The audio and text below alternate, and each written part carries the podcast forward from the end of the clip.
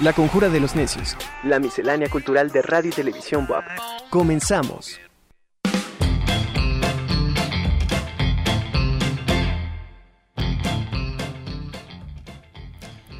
¿Qué tal? ¿Cómo está? Bienvenido a una emisión más de La Conjura de los Necios. Hoy es jueves 24 de junio del 2021 y bueno, vamos a comenzar Vamos a platicar de diferentes temas, temas, perdón, quédese con nosotros. Estará con nosotros la doctora Lili Cedillo Ramírez. Ella es directora del Centro de Detección Biomolecular de la Benemérita Universidad Autónoma de Puebla.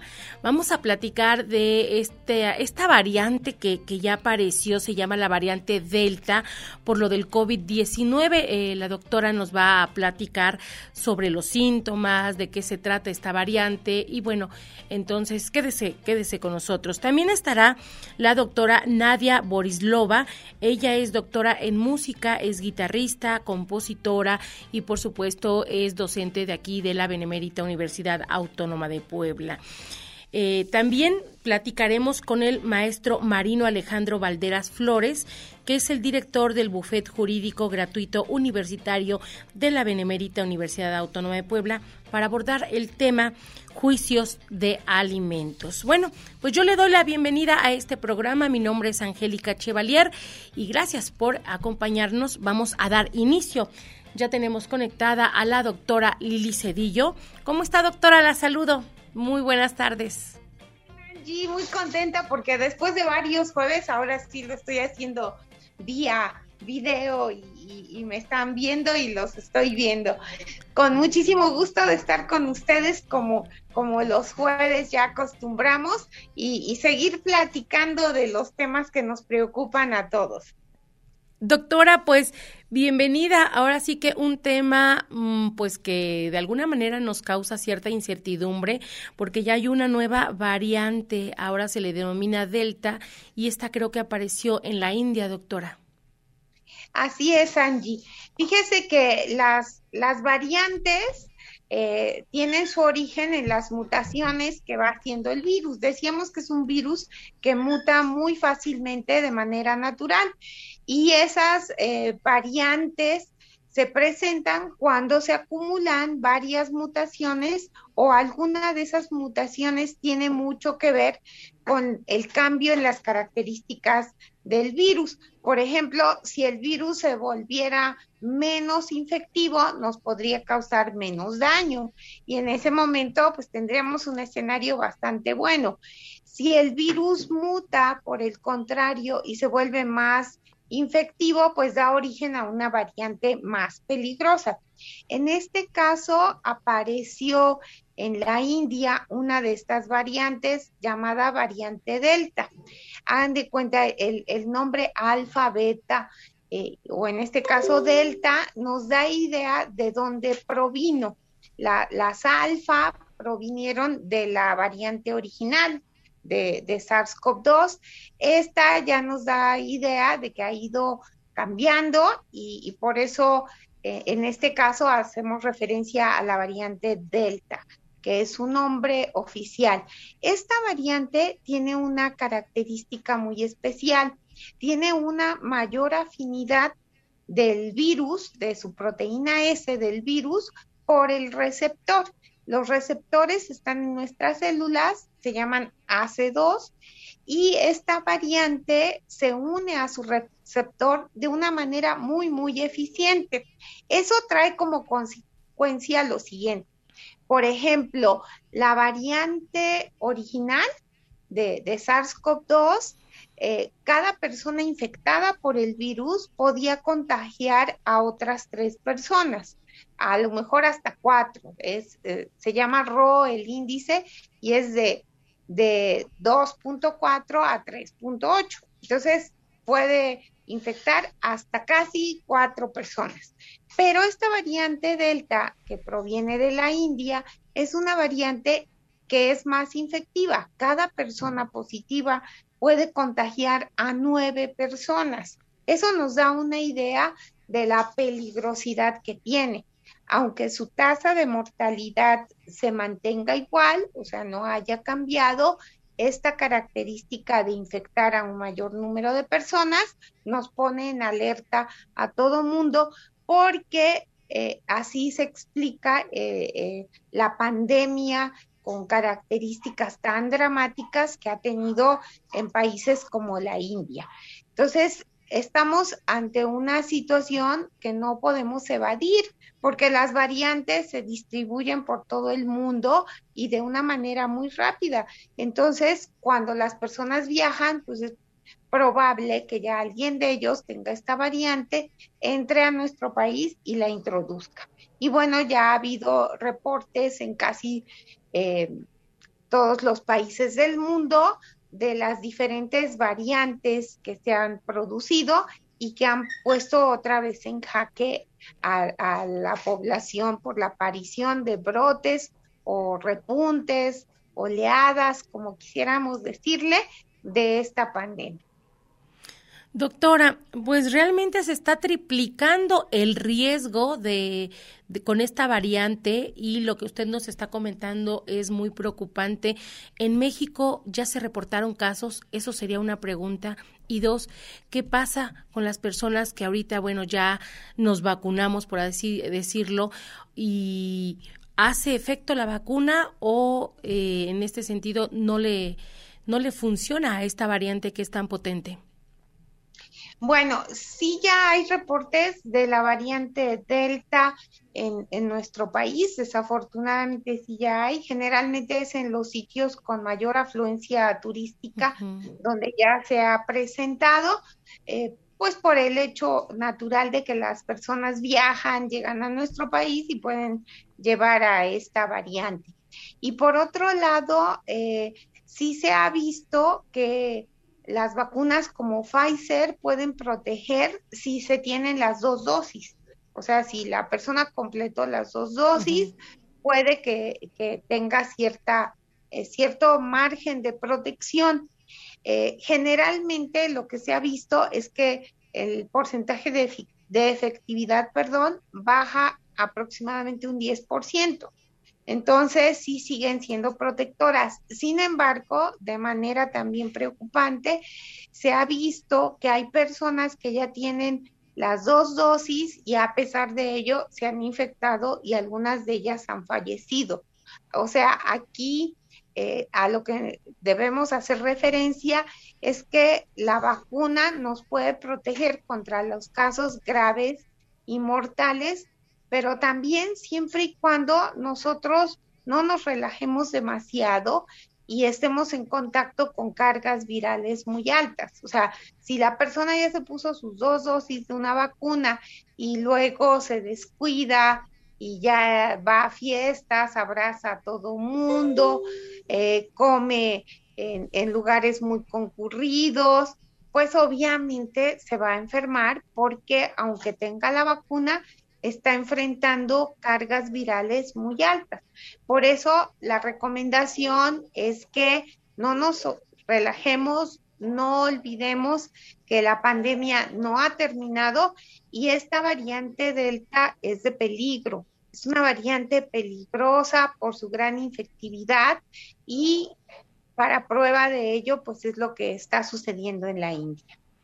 Doctora, ¿los síntomas de esta variante son los mismos o se agrega algún otro? Los síntomas son los mismos, básicamente.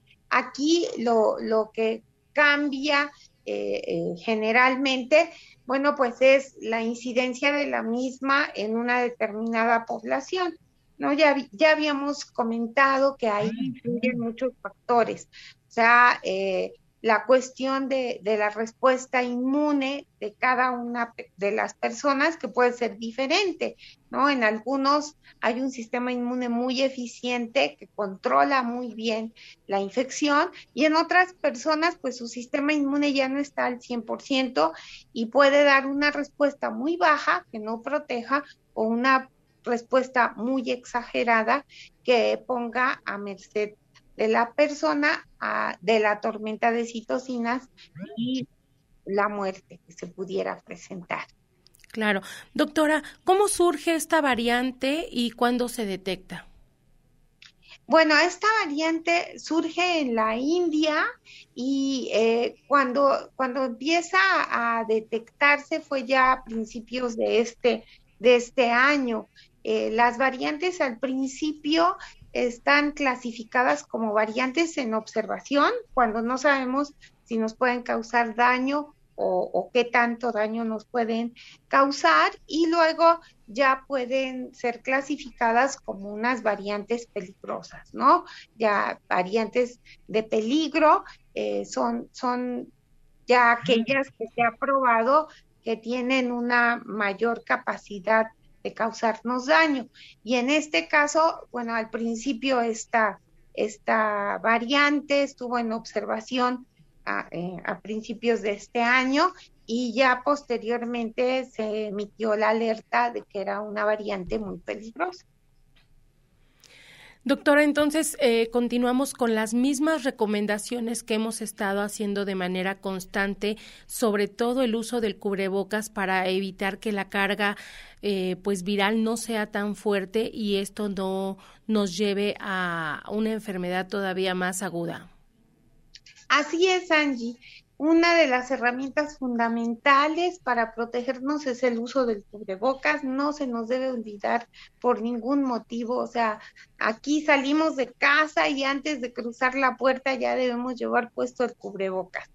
Y, y es de verdad un hábito que debemos de adquirir los que todavía no lo tengan, que nos puede salvar la vida, no solo a nosotros, sino también a nuestros seres queridos.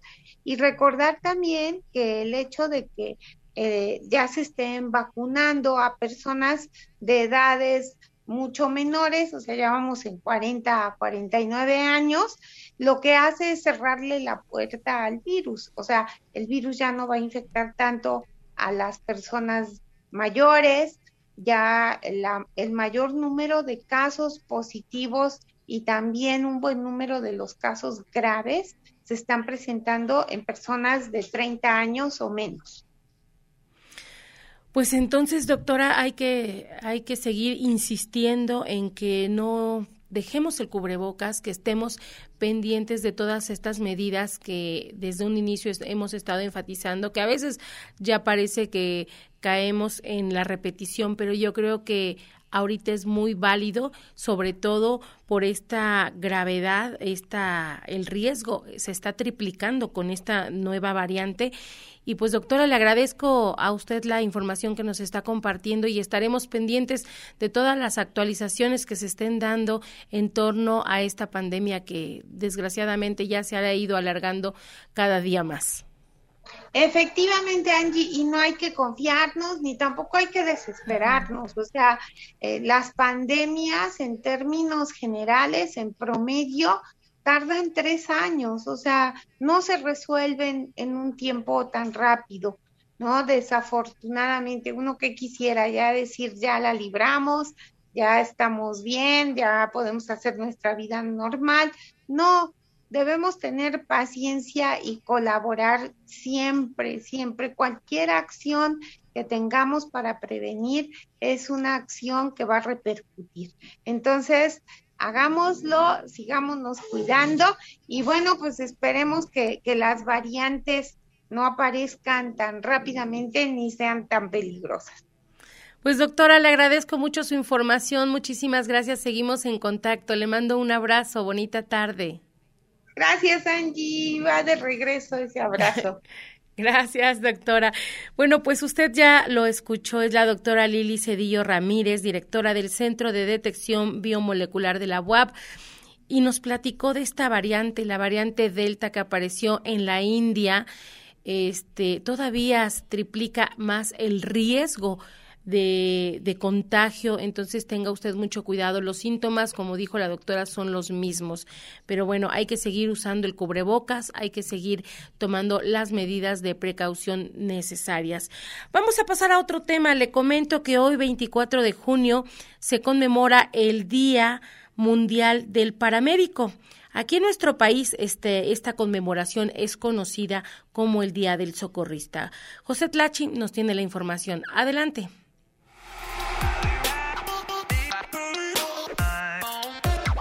Ante una catástrofe, accidente o emergencia por COVID-19, existen héroes y heroínas que sin importar las condiciones arriesgan su propia vida por salvarla de personas heridas o en peligro. Por ello, como una forma de reconocer su labor, cada 24 de junio se conmemora el Día Mundial del Paramédico.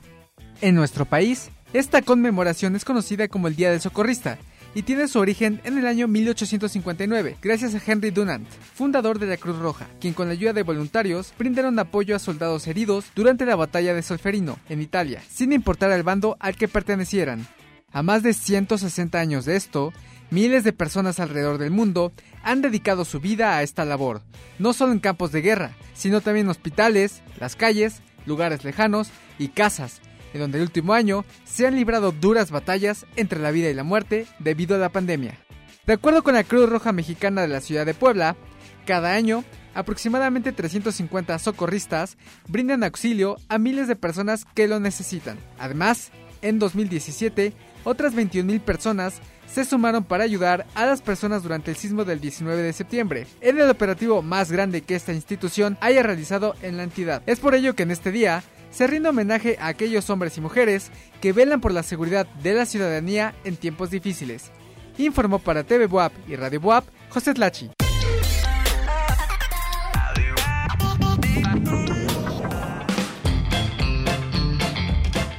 La entrevista de hoy con...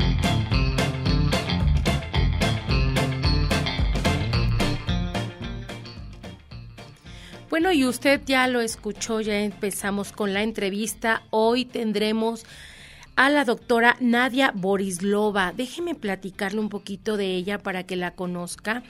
Es doctora en música, ella es guitarrista, ella es compositora y creó un libro un cuadernillo de lo que es eh, el guitarrista, el cuaderno del guitarrista más pequeño, así lo denominó. Pero bueno, conozcamos un poco más a Nadia Barislova. Ella le comentaba, guitarrista y compositora. Ella nació en Moscú, Rusia, y está naturalizada como mexicana desde 1995. Realizó sus estudios de en guitarra y de la dirección de orquesta de instrumentos populares rusos en el Conservatorio de allá de Moscú. Aquí en México realizó estudios de maestría en música, en específico eh, lo que se refiere a lo que es la interpretación musical. También obtuvo un doctorado en música en lo que se refiere a educación musical y ahí tuvo una mención honorífica. Ambos los estudió en la Facultad de Música de la UNAM. Su trayectoria como concertista ha sido de una intensa actividad que inició en el año de 1988 la cual incluye conciertos, cursos, conferencias en importantes foros de allá de Rusia, de Francia también, de Hungría, de España, de Italia, de Estados Unidos, de Canadá, de Costa Rica, de Brasil, de Panamá, de Perú, Cuba, Paraguay, Marruecos y por supuesto de aquí de México. Eh, ella también ha participado como jurado de concursos de guitarra y de composición. Su obra ha sido publicada en Rusia, en México, Italia, Suecia, España, Panamá, Argentina, Estados Unidos, entre otros. Este es parte de su currículum de eh, la doctora Nadia Barislova y actualmente ella es beneficiaria del programa Creadores Escénicos con una trayectoria del 2019 al 2021 del Fondo Nacional para la Cultura y las Artes. Además, desde 1994 a la fecha se ha desempeñado como docente de aquí de la Facultad de Artes de nuestra máxima casa de estudios. Le doy la bienvenida, doctora. Un gusto saludarla. ¿Cómo está? Muy buenas tardes. Muchas gracias. Buenas tardes a todos y es un placer estar en este programa. Un saludo muy especial a los amigos y colegas de la BUAP y muy agradecida por difundir este trabajo. Al contrario, doctora, una amplia trayectoria de más de 35 años y que, bueno, ahora se ve reflejada en un libro que usted acaba de, sacar, el cuaderno de guitarra más pequeño. Pero mejor platíquenos usted de qué trata este cuaderno. Pues muy contenta con esta publicación de la editorial El Errante Editor. Eh, son más de 270 páginas diseñadas todas a color por la extraordinaria diseñadora Carla Barradas, la captura musical a cargo también del destacado músico pianista Mauricio Nader. Y revisión de textos a cargo del guitarrista compositor que tiene postdoctorado en composición y también premio de novela Ricardo Miro 2020, Emiliano Pardo Tristán. Y pues tenía que esperar este libro eh, más de 30 años. Eh, estaba posponiendo este proyecto que inició con este cuaderno que se publicó en 2009 para acercar a los niños al mundo musical de una forma divertida, pero a diferencia de este cuaderno publicado por la BUAP en 2009, este cuaderno, bueno, es doble de tamaño y además eh, ofrece un método completo de guitarra, desde cero hasta un nivel avanzado. Y contiene una metodología novedosa para aprender a tocar la guitarra y entender la teoría musical de una forma lúdica, con distintas actividades, cuentos, historias, con su método también completo. Incluye también las piezas eh, del ciclo de la pandemia, que todo esto fue escrito durante el encierro, conjuntamente con los juegos con los que termina el libro, estimulan la, la imaginación del niño y enriquece pues el estudio. Es también eh, un libro que invita a experimentar, a jugar, a divertirse con las notas y se aprende la gramática musical de una forma natural, como es un juego, dibujando, cantando, enriqueciendo el vocabulario con términos musicales cada día y practicando la guitarra todos los días. Doctora eh, Borislova, este cuadernillo, este libro está dirigido a los pequeños, pero bueno, igual también les sirve a los adultos, ¿no? Porque tengo entendido que es un libro en donde si tú lo empiezas a leer, no es necesario que tengas conocimientos eh, de guitarra para que tú puedas aprender a tocarla. Precisamente la ventaja de este cuaderno es que eh, lo lo pueden adquirir cualquier persona de cualquier edad. Yo digo que está dirigido para niños, jóvenes y adultos de 5 a 100 años, porque la música no tiene límite de edad para aprender, conocerla, disfrutarla y así enriquecer su vida. Y también eh, eh, los papás y los abuelitos quienes acompañan a sus hijos y nietos también se divierten mucho y aprenden y pues es también una puerta para conocer eh, el mundo musical que además eh, otorga enormes beneficios en el desarrollo, tanto de los niños como también de los jóvenes. Hay muchos estudios en torno a los beneficios que proporciona el estudio de la música en el ámbito psicomotor, socioafectivo. Son niños más seguros, interactúan con mayor facilidad y libertad. También en el plano cognitivo, eh, pues se ha demostrado que estar en contacto con la música desarrolla el pensamiento lógico-matemático, habilidades lingüísticas y la creatividad. Fue precisamente este último el tema de mi tesis de doctorado que hice en la UNAM. Y también este libro se deriva de varios proyectos de investigación que inicié desde 1994, cuando inicié eh, como docente en, aquel entonces de la Escuela de Música, emprendiendo un proyecto titulado La importancia de adquirir el lenguaje musical a la edad temprana. Posteriormente, estuve a cargo del proyecto de investigación Nuevos Modelos de la Enseñanza Musical y el último que ya hice ah, en la UNAM, Efectos del Cuento Musical sobre el Desarrollo de la Creatividad.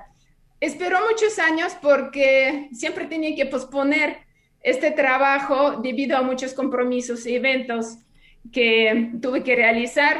Y bueno, ahorita siendo becaria del programa de creadores escénicos con trayectoria 2019-2021, pues hicimos estas dos eh, grabaciones con los estudiantes y docentes de la Facultad de Artes siempre había una serie de proyectos que hacían posponer este trabajo, pero creo que nació en el mejor tiempo y entonces tuve que pedir también el año sabático después de 26 años de estar trabajando en la universidad. Decidí pedir el año sabático en 2020, que coincidió con este encierro. Y ahí donde nace este ciclo, la pandemia, dedicado a distintos amigos y personas que no tengo el gusto de conocer, quienes se comprometieron eh, de quedarse en casa y combatir la pandemia. Esta historia incluye el libro y así es un testimonio, es una crónica de la pandemia que el niño puede conocer y además practicar todo lo que aprende del libro en piezas eh, que fueron escritas con mucha inspiración e emoción porque atrás estaba toda esta referencia, todos estos mensajes eh, y tiene una connotación muy afectiva. Y eh, retomando un poco de la importancia de aprender el lenguaje musical, eh, es una posibilidad muy grande para los niños también conocer nuevos términos que implica el estudio de la música, enriquecer su eh, léxico, conocer más idiomas como el italiano de forma eh, natural, lúdica, como es el juego. Y también hay que decir que el estudio de la música ayuda a aprender más lenguas y pues eso nos permite también después poder leer en su idioma original las grandes obras literaria. Y bueno, sin importar qué instrumento acompañará la infancia de un niño, todos los seres humanos deben tener la oportunidad de conocer y estudiar música. Y nosotros como docentes de música, junto con los padres, tenemos también una responsabilidad y una maravillosa misión de llenar los corazones de los más pequeños con emociones y vivencias inolvidables al abrirles pues la puerta así a este universo del lenguaje sonoro. El cuaderno del guitarrista, sí. Perdón, eh, por último, doctora, ¿dónde podemos encontrar este cuadernillo? ¿Lo hay digital o solamente es impreso? Precisamente por contener las actividades interactivas que requieren dibujar, recortar tiene sopas de letra, tiene memorama, no está disponible de forma digital, solamente se puede adquirirlo en físico. Eh, bueno, en Puebla eh, ya me dijeron que ya estaba también en las librerías de la UAP. En la librería La Profética eh, está en Amazon. En México ya está disponible en la librería El Sótano. Posteriormente eh, la distribuidora me comentó cuando arregla las cuentas con la Gandhi, pues estará también en la Gandhi. Es todo un proceso, pero este, pues ya el quien quiere adquirirlo ya lo puede encontrar en con un buscador en Google. Está disponible en distintos eh, sitios que pues tengo que también estar informándome diariamente para poder dar datos más precisos, pero hasta ahora em, sé que está en estos lugares que les menciono. Doctora, pues de verdad muchísimas gracias porque es una gran oportunidad para todas aquellas personas, no solamente a los pequeños, aunque obviamente a esa edad es muy valioso que aprendan un instrumento musical por todo lo que nos está usted comentando, pero pues bueno, está ah, ya a la vuelta de la esquina. Usted ya lo puede encontrar en todos estos lugares que nos comentó la doctora Nadia Borislova. Y le recordamos el nombre del libro, es El cuaderno del guitarrista más pequeño. Doctora, un gusto de verdad poder saludarla y gracias por, por esta aportación y esta invitación que nos acaba de hacer. Aquí el ciclo La Pandemia la pueden escuchar en mi canal de YouTube, donde yo misma interpreto las 28 piezas y también las toca un maravilloso niño que tuve el gusto de conocer durante el encierro. Ahora eh, se volvió mi alumno. Después de realizar esta grabación, continuó tomando clases y que creen, en dos meses y medio conquistó distintos países obteniendo primeros premios. después de grabar el ciclo de la pandemia, después de recibir clases virtuales y presenciales, y pues hasta se parece a este niño eh, que se volvió protagonista, protagonista de este libro. Bueno, el libro está dedicado a mi nieto, Fernando Vlad, y yo le digo a mi alumnito Bastian, pues tú te pareces mucho a él también, y fue el primero que tocó y grabó todas estas piezas teniendo tan solo ocho años, así que papás no esperen, eh, eh, los niños a veces solamente necesitan una oportunidad para desarrollar y descubrir su potencial, que puede ser el, este potencial musical que a lo mejor está dentro de ellos y no lo sabemos. Pues doctora, le agradezco mucho, muchísimas gracias y la invitación ahí está para que adquieran este libro denominado El cuaderno del guitarrista más pequeño. Muchas gracias, doctora Nadia. Que tenga muy bonita tarde.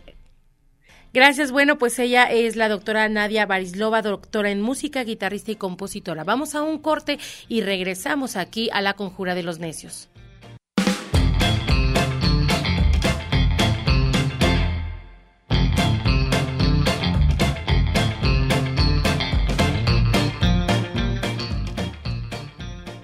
De regreso aquí en la Conjura de los Necios y déjeme comentarle que dentro del programa de capacitación de emprendimiento universitario, la Benemérita Universidad Autónoma de Puebla invita al taller de incubación de empresas que tiene por objetivo contribuir e incentivar el pensamiento empresarial, así como la creación o el incremento en la productividad de unidades económicas de emprendedores o microempresarios a través de la capacitación. Todo ello con la finalidad comunidad de que los participantes puedan mejorar su modelo de negocios o, en caso de no tenerlo, elaborarlo, así como obtener las herramientas necesarias para poder continuar con el desarrollo o bien la implementación de procesos de mejora en su negocio o en su empresa.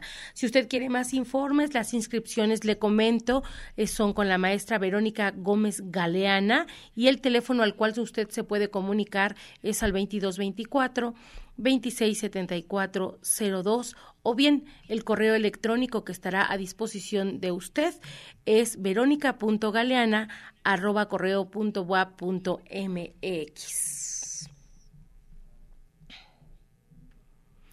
Vamos ahora con nuestro invitado, el maestro Marino Alejandro Valderas Flores.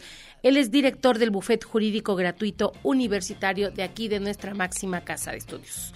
Me da gusto saludarlo, maestro. ¿Cómo está? Bienvenido. Es un saludo para todos los que siguen esta transmisión. Es un gusto poder platicar con todos ustedes. El día de hoy vamos a analizar un tema muy interesante que es el juicio de alimentos en los que la sociedad, las familias están muy inmiscuidas con ese tema. Muy bien, pues entonces, este, eh, algunos se preguntarán qué, es, qué son los alimentos. Déjenme decirles que los alimentos, en primer término, es un derecho humano y es un derecho humano que se encuentra en diversos tratados internacionales como la Convención de los Derechos del Niño que establecen que el niño tendrá derecho a disfrutar de alimentación, vivienda, recreo y servicios médicos adecuados. Hay otra convención, que es la Convención Interamericana sobre obligaciones alimentarias que también establecen esta obligación y este derecho de recibir alimentos tanto de los niños como de cualquier persona que sea acreedor de, eh, de los alimentos. También es una garantía constitucional.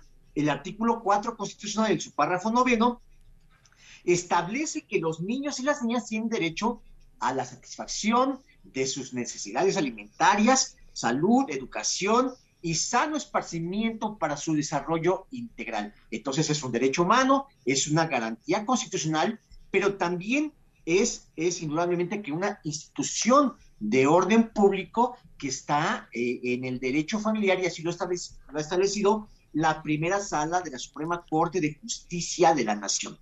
Bien, eh, los alimentos no solo comprenden lo necesario para nutrir el cuerpo, eh, humano, sino también abarca otra, otra serie de elementos indispensables para el desarrollo eh, armónico y convivencia respecto del entorno social. Eh, está basado, esta, institución está basada en la dignidad humana. Entonces, de acuerdo a la ley, los alimentos comprenden, además de la comida, el vestido, la habitación, la asistencia en caso de enfermedad y en caso de hijos mayores, indudablemente que incluyen los libros, libros y materiales de estudio, también incluyen la atención hospitalaria y médica eh, durante el embarazo y el parto. Entonces, todos estos elementos constituyen eh, a, lo que legalmente se le llama como alimentos. Cuando se, se realiza una demanda de alimentos, inclusive pueden pedirse los alimentos retroactivos desde el mismo nacimiento del menor, porque suele suceder que hay muchos progenitores que no se hacen cargo de los menores. Entonces, desde el momento que eh, eh, se promueve a lo mejor algún juicio de paternidad, eh, se puede pedir los alimentos de manera retroactiva desde el mismo nacimiento del menor. Bien, entonces, ¿quiénes están obligados a dar alimentos? Bueno, la ley señala que los padres están obligados, obligados, no es que quieran, no están haciendo ningún favor, están obligados a dar alimentos a sus hijos, pero a su vez los hijos están obligados a dar alimentos a los padres. Entonces, esta obligación es recíproca y también tenemos conocimiento que hay muchas personas mayores de edad que eh, están en el abandono y existen hijos que pudieran proporcionar alimentos. En consecuencia, se podría demandar un juicio de alimentos en contra de los hijos mayores de edad y esto lo pueden hacer los padres o bien los, los hijos a través de sus representantes legales pueden promover esta, este juicio de alimentos. Eh, en otros programas, ¿sí? Aquí, aquí me, me, salta una duda. ¿A partir de qué edad eh, se puede reclamar en los pequeños este juicio de alimentos? Y también lo mismo, pero en, en los papás en este sentido. Por ejemplo, usted hablaba hace un ratito de que es retroactivo en el caso de los hijos, ¿no? Pero ¿desde qué edad se pide y hasta qué edad eh, abarca este, este juicio? La protección en materia familiar es muy amplia. Eh, eh, no hay que olvidar que en el artículo 4 de la Convención Americana de los Derechos Humanos desde el mismo momento de la concepción. Y también esta, esta protección es desde los gastos durante el embarazo como después del nacimiento. Entonces, una, una mujer embarazada podría pedir alimentos para ella y para el producto que ya eh, tiene en el vientre. Entonces, desde ese momento se hace exigible esta obligación de proporcionar alimentos derivada de esta cuestión de, eh, de, del, del parentesco, ya sea por afinidad o por consanguinidad la señora embarazada podría exhibir su acta de matrimonio o bien la concubina, porque a lo mejor no está casada, entonces la concubina puede acreditar que sostiene una relación de concubinato con el deudor de, deudor de los alimentos. en cuanto a los mayores de edad, desde el momento en que se hace exigible o se tiene la necesidad de recibir alimentos y existen las condiciones para que los descendientes, descendientes puedan proporcionar estos, desde ese momento pueden iniciar una acción de, alimentos. Eh, no necesariamente deben estar en un estado de interdicción, es decir, que ya no sean capaces de valerse por sí mismos eh, mentalmente, sino basta con que tengan esa necesidad de recibirlos y los descendientes tengan la capacidad para que se pueda iniciar este juicio de alimentos. Entonces, ¿y qué tipo? Eh, sí, adelante. Perdón, ¿y qué tipo de proceso es esta demanda que se mete?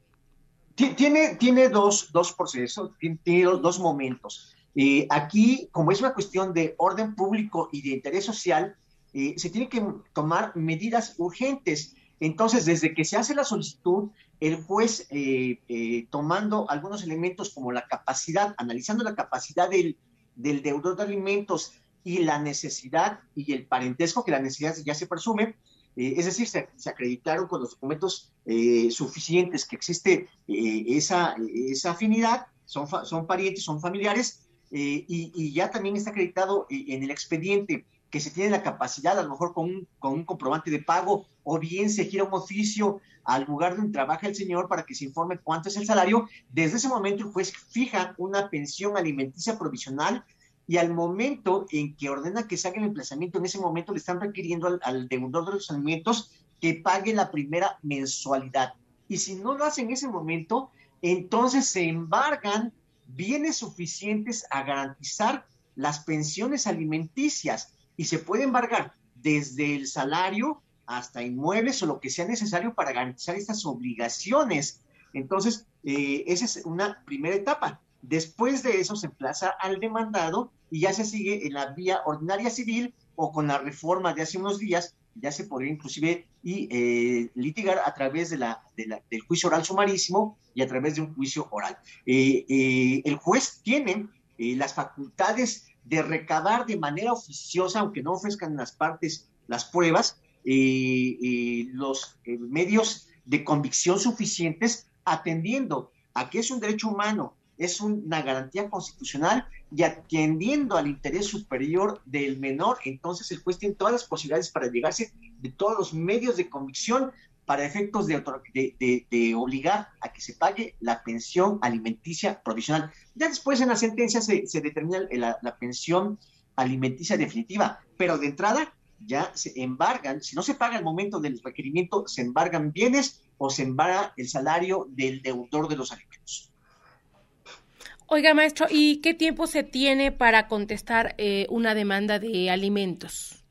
Bueno, aquí ya es eh, ocho, ocho, días, obviamente lo que el juez señala para la contestación a la demanda, este, y el demandado tendría que acreditar que está cumpliendo con la obligación de proporcionar alimentos. Esto es muy complicado también para el demandado, porque normalmente cuando el señor entrega, eh, eh, eh, como dicen coloquialmente, el gasto de la semana, pues no le pide un, recibo a la señora y entonces indudablemente que él no, no va a poder acreditar que ha cumplido con la obligación, salvo que a lo mejor haga los depósitos en una tarjeta de, débito o, le pida recibos a la señora, pero aquí sí se deja un poco en estado de indefensión a los deudores de alimentos porque normalmente no tienen cómo acreditar que se ha estado cumpliendo con la obligación. A lo mejor se podrían presentar unos testigos que dicen que sí estuvieron presentes cuando el señor otorgaba la pensión alimenticia, pero realmente es bastante complejo. Pero además, las señoras o los acreedores de alimentos tampoco sean locos para pedir alimentos cuando, cuando se les están proporcionando, ¿no?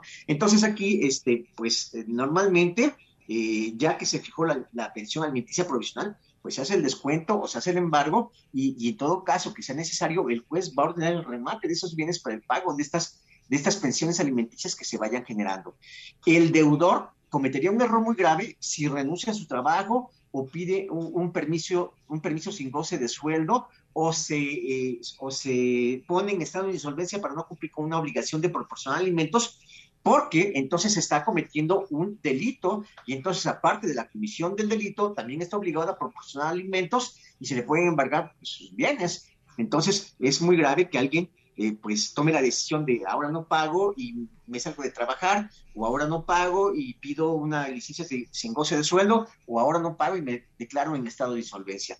Aquí lo más conveniente siempre es eh, a través de un convenio eh, llegar a un arreglo económico o bien pues estarse a la pensión alimenticia que el juez fijó, que ya lo he dicho también en muchas ocasiones, no puede ser más allá del 50% de total de las percepciones del deudor de alimentos. Entonces, este, pues lo único que queda es cumplir con esta obligación o acreditar que se ha cumplido. Aquí también vienen varias situaciones. A veces las personas dicen es que no tengo cómo acreditar cuánto, cuánto percibe. Entonces, sí es muy importante que se guarden los comprobantes de, gastos que se han hecho durante los últimos dos años para que en base a ese nivel de vida que se acredita ante el juez, el juez pueda fijar una pensión alimenticia acorde a la capacidad económica del deudor. A veces hay muchos trucos en los que se quiere evadir esta responsabilidad. Entonces, pues este trámite es muy sencillo, muy fácil este, de preferencia, pues si tienen la posibilidad de guardar un recibo de pago de nómina del señor, con eso acreditan la capacidad, se exhiben las actas de matrimonio o las actas de nacimiento de los hijos y también eh, con eso se inicia este procedimiento y el juez tendrá que decretar una pensión alimenticia provisional. Otra pregunta que luego hacen es si los mayores de edad también tienen derecho a recibir una pensión alimenticia. Claro que sí, dice la ley que siempre y cuando se encuentren eh, estudiando una licenciatura o estudios superiores eh, de manera interrumpida, no obstante a que hayan cumplido la mayoría de edad. Entonces, si se acredita en juicio que de manera ininterrumpida se ha estado continuando con los estudios y que se está estudiando una licenciatura, en ese caso también se podría pedir una pensión alimenticia para estos hijos mayores de edad este, que no obstante ya alcanzaron la mayoría y de estricto derecho ya no tendrán este, ya habría la obligación de proporcionar los alimentos, pero si continúan estudiando, indudablemente que esta, esta obligación persiste. Hay otro, otro, otra situación también muy importante. A lo mejor alguien lo, condenaron a pagar una pensión alimenticia y los hijos ya crecieron, inclusive ya se casaron y todavía persiste eh, eh, este descuento. Allí lo que hay que promover es un juicio de cancelación de pensión alimenticia a fin de que se deje sin efecto este descuento que se le hace al acreedor. Entonces allí sí se tiene que promover dentro del mismo expediente un, un, este, un juicio de, eh, de, cancelación de pensión alimenticia para que se deje sin efecto indudablemente esto.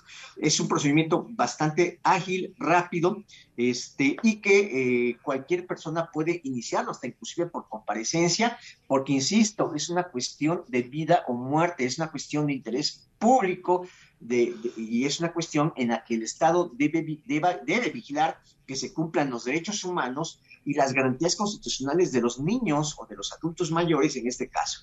Los alimentos siempre han de ser proporcionados de acuerdo a la capacidad, deben ser proporcionales. Eh, eh, yo he escuchado muchas historias en las que dicen, es que me quitó todo. De estricto derecho no puede ser así, salvo que salvo que en convenio a lo mejor el, señor haya aceptado que se descuente el 80%, ¿no? De su salario, no sé, o a lo mejor se comprometió a pagar cantidades impresionantes que ni siquiera él puede este, solventar. En este caso, yo considero que a lo mejor es muy importante que el juez fije la pensión alimenticia de acuerdo a la capacidad económica del el deudor, pero nunca será superior al 50% de eh, los ingresos del el deudor de alimentos. Entonces, Maestro, también, ¿sí? ¿Y qué sucede cuando no hay hijos? ¿Alguno de los cónyuges puede exigir este eh, o hacer una demanda de alimentos? Sí, eh, por ejemplo, si no hubo hijos, pero la, esposa o la cónyuge se dedicó a las labores del hogar y no tiene medios de subsistencia, le puede demandar indudablemente al señor, al deudor, una pensión alimenticia para ella e indudablemente que sí van a condenar al, señor al pago de una pensión alimenticia independientemente que haya habido hijos o no haya habido hijos en cuanto a matrimonio. En cuanto al concubinato, a lo mejor no hubo, no hubo hijos, pero vivieron como marido y mujer durante más de dos años, este, entonces también la concubina tiene derecho a pedir alimentos al señor y indudablemente que el juzgador va a conceder esa pensión alimenticia a favor de la concubina, aunque no existan hijos. Eh, si el señor tuvo diversos hijos con diversas eh, parejas, todos los hijos pueden pedir alimentos porque la ley no distingue eh, como antes, hace mucho tiempo, hijos fuera de matrimonio, hijos, no, no, no, todos son hijos, todos tienen derecho a alimentos.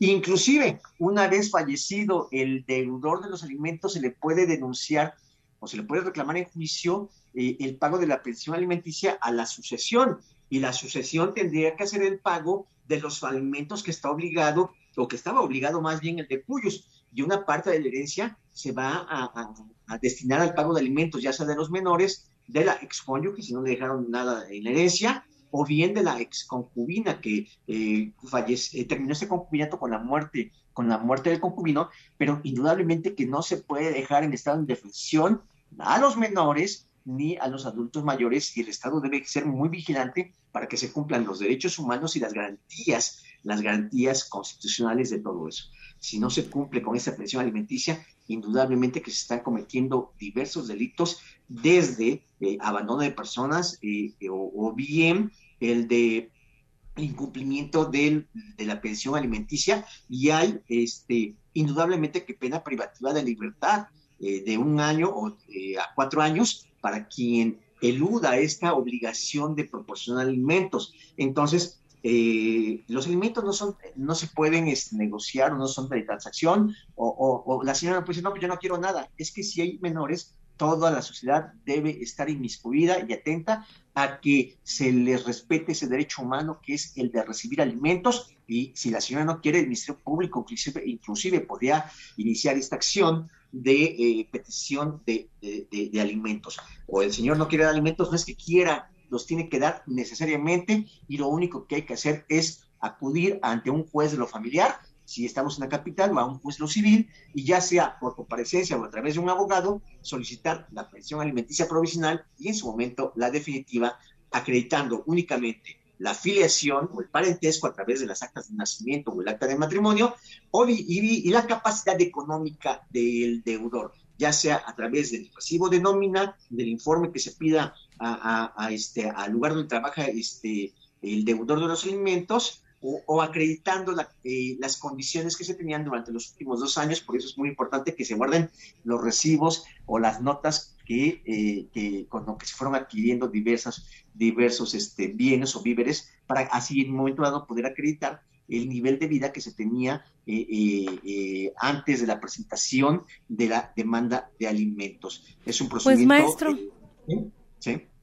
Pues maestro, muchísimas gracias. Realmente una amplia y muy clara explicación. Le agradezco muchísimo de verdad y estaremos en contacto con usted la próxima semana. Muchísimas gracias. Que tenga una excelente tarde. Gracias. Hasta luego. Gracias, pues él es el maestro Marino Alejandro Valderas Flores, director del Bufet Jurídico Gratuito Universitario de aquí, de nuestra máxima casa de estudios. Y hemos llegado al final del programa La Conjura de los Necios. Gracias a usted por sintonizar la frecuencia universitaria 96.9 de FM y a través de TV WAP 18.1. Muchísimas gracias. Soy Angélica Chevalier.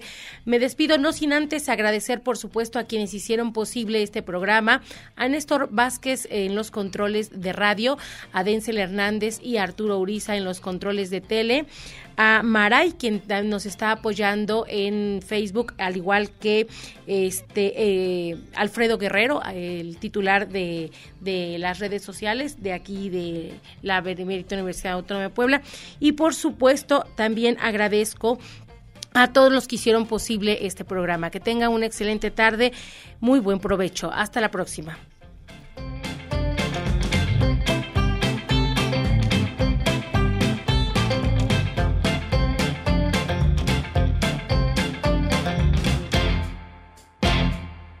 La Conjura de los Necios. La miscelánea cultural de radio y televisión WAP. 14 horas, lunes a viernes. La Conjura de los Necios. Hasta la próxima.